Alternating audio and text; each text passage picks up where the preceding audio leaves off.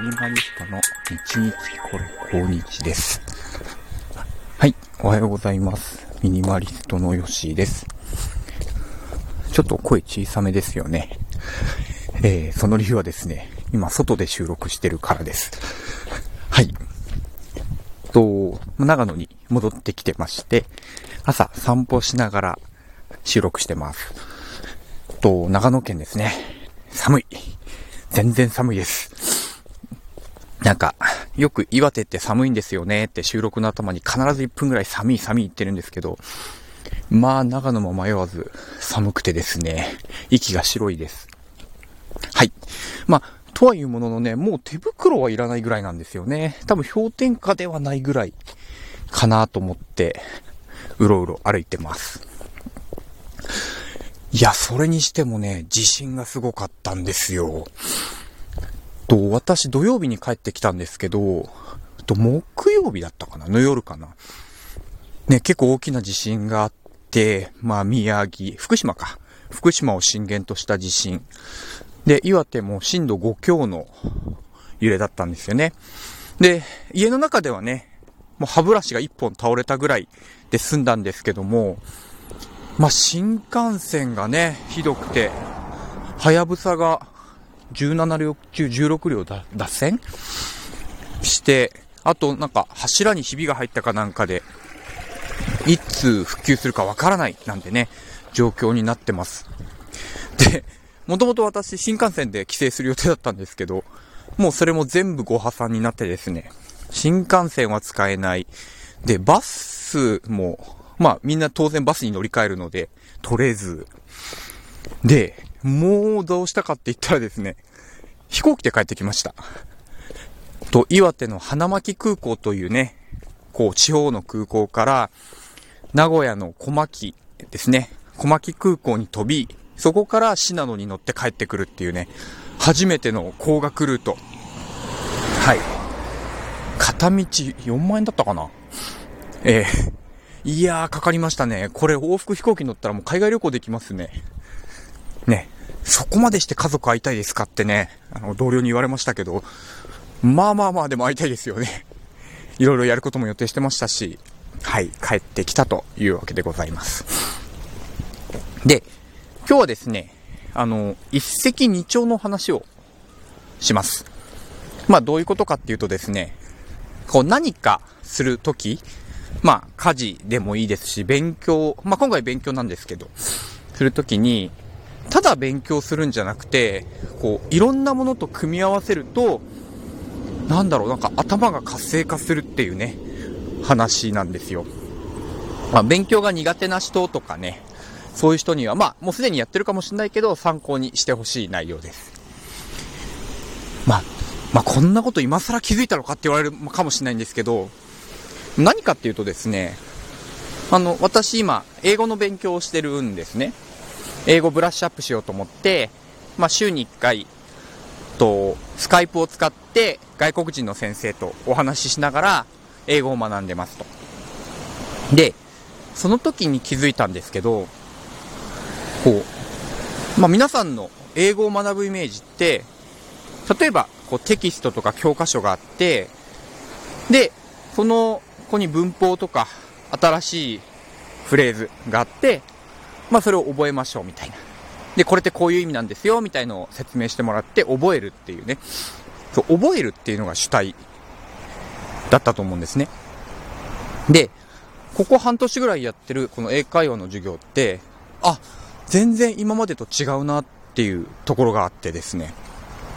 まあ、違うって言っても、あの、すごいスパルタだとかね、あの、超高額のすごいテキストを使ってるとかじゃなくてですね、話題が、なんだろう、覚えるじゃないんですよね。考えさせられる話題。考える話題だから、まあ当然頭わーって使って、結果的に覚えてるなんですよ。要は考えるために覚える。覚えるのが先じゃないんですよね。どういうことかっていうと、なんだろう、その英語でこう、何かトピックについて話すんですけど、例えば今だと、ウクライナのロシア侵攻の話題になるとですね、およ、まあ、よしと。ね。What do you think of the invasion of Ukraine by Russia? みたいなこと言われるわけですよね。まあ、ロシアのウクライナに対する侵攻についてどう思うって言われて、で、まあそうすると、私はそれは反対ですという。そうすると、反対ってワードを覚えなきゃじゃなくて、そう考えてますってことをまず表現したいから、なんか、英語で辞書を引くわけですよね。I'm, I'm against the thought of Russia とか、プーティンとか、言うとか。うん。で、そういうことを繰り返していくと、なんかこう、単語帳を作るってなくて、あ、この先生と、このウクライナのことでこういう話題で話したなっていうので、こう、記憶が固まっていくんですよ。だから、なんだろう、英語の勉強をしているのか、海外の人と世界情勢について話している15分なのか。まあ15分なんですけどね、スカイプ。もうたった15分なんだけど、すごいなんか、普段ちょっと話さない話題が話せる。うん。だから、何を学んでるんだろうなって思うことがあります。目的って何だったっけって。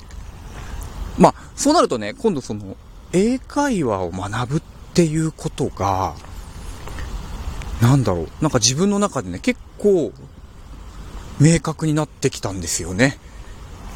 お前は何年英語やってんだって話なんですけど、まあ、要はですね、なんか、昔って、トエイックで何点取りたいとか、あと、英検何級取ってるとね、大学入るときにちょっと、内心良くなるとか、まあ、いわゆる点数とか資格で評価されるようなものを目指すっていうのが、結構主だったんですよ。まあ僕ゲーム好きなんで、その、なんだろう、何かに勝つとかね、手に入れるっていうのがすごい好きなんですよ。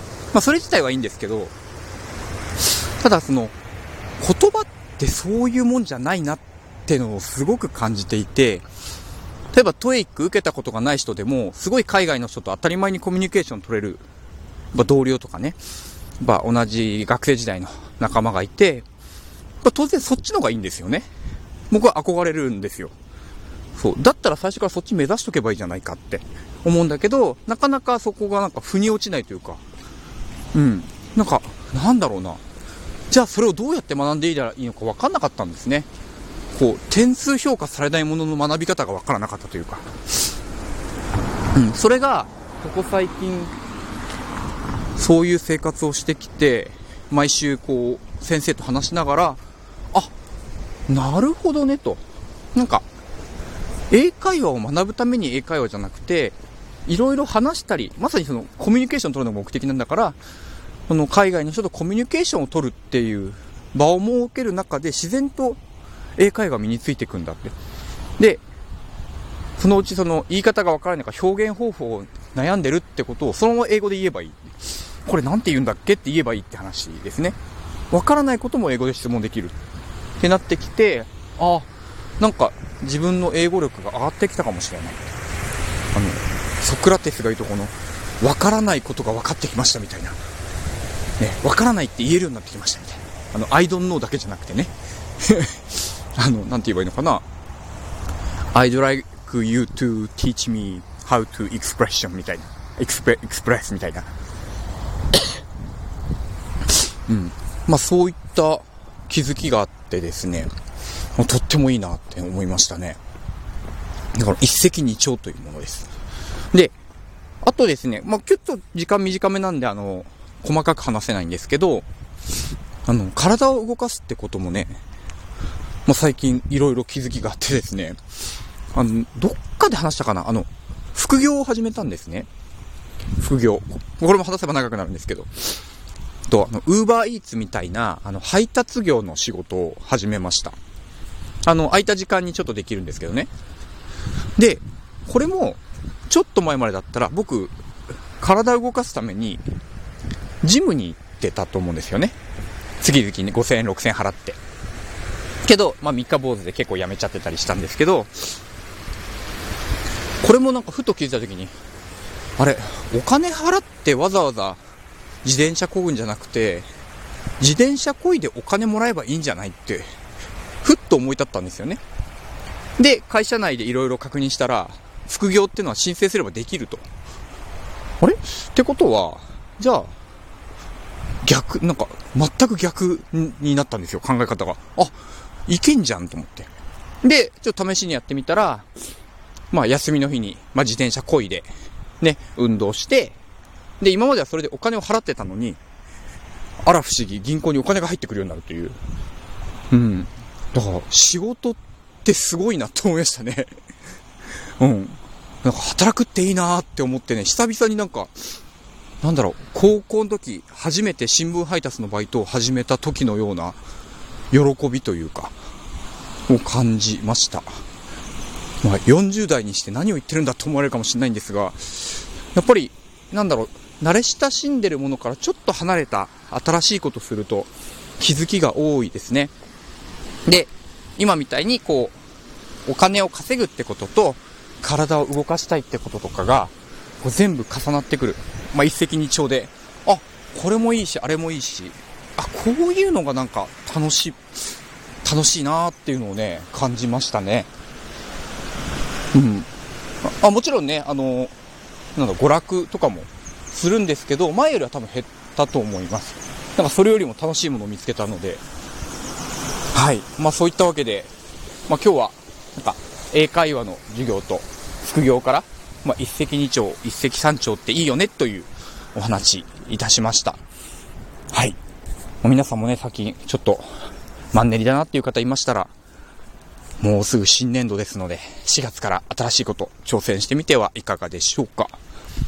以上、ミニマリストヨッシーでした。今日も聞いていただいてありがとうございました。